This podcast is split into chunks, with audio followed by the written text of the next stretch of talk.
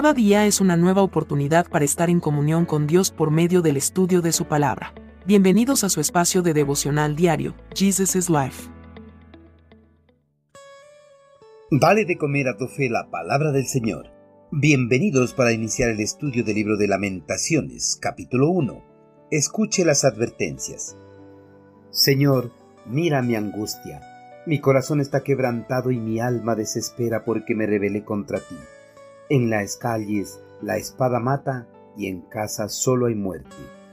Otros oyeron mis lamentos, pero nadie se volvió para consolarme.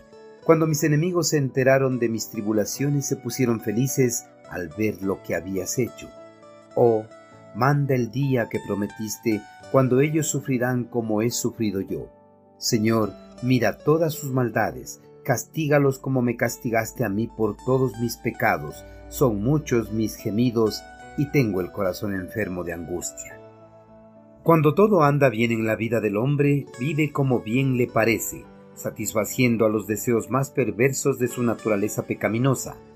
En esos días aparentemente buenos, el hombre no presta atención a las advertencias de Dios, pues piensa que las advertencias registradas en la Biblia son una simple falacia creada por la mente torcida de algunos fanáticos religiosos, y por eso esas advertencias jamás se cumplirán. Este también fue el sentir de la mayoría de los habitantes del reino judío.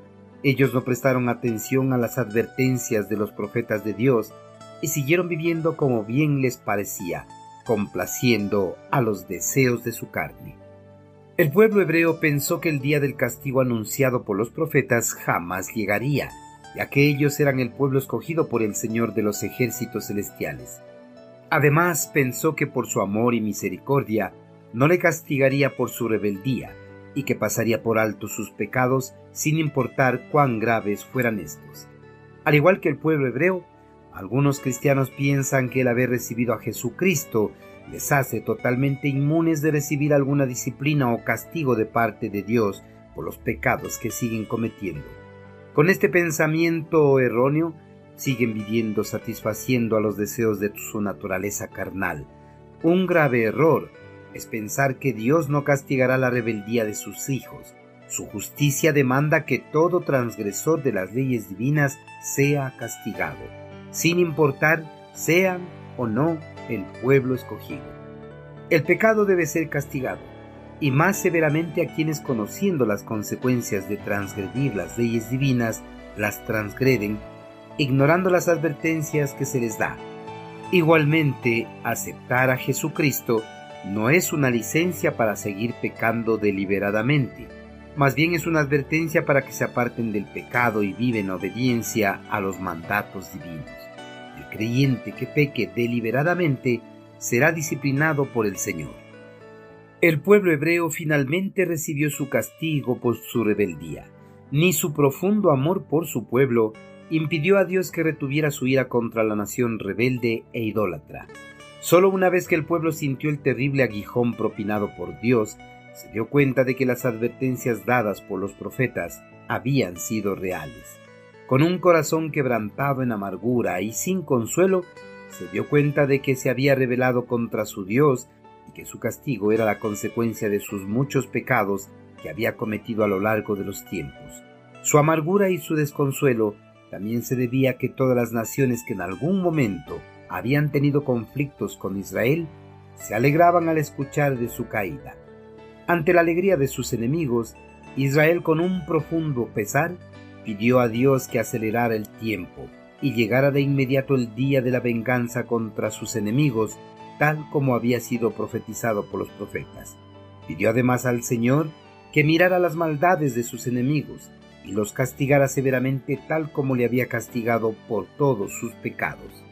Queridos hermanos, una vez que Judá recibió la disciplina por su rebeldía y sus pecados, lamentó profundamente el no haber escuchado las advertencias de los profetas, y con un corazón quebrantado pidió misericordia a Dios, admitiendo que era culpable de sus rebeldías y merecedor de la disciplina severa.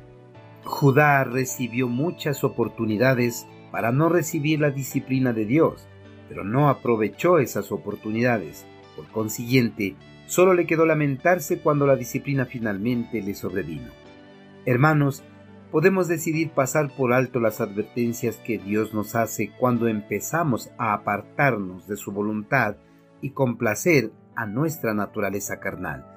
Pero también podemos estar seguros de que esas decisiones nos llevarán a ser parte de la ira de Dios conjuntamente con los inconversos. Teniendo la certeza del juicio de Dios sobre el pecado, no arriesguemos nuestro futuro junto a nuestro Señor por unos momentos de placer. Más bien, escuchemos atentamente las advertencias que Dios nos hace por medio de su Santo Espíritu que mora en nuestro interior tratemos de llevar una vida total de obediencia a la voluntad de nuestro amado Señor. Envíenos sus sugerencias y comentarios a nuestro correo electrónico ministerio.jesusislife.net. Este programa es una producción de Jesus is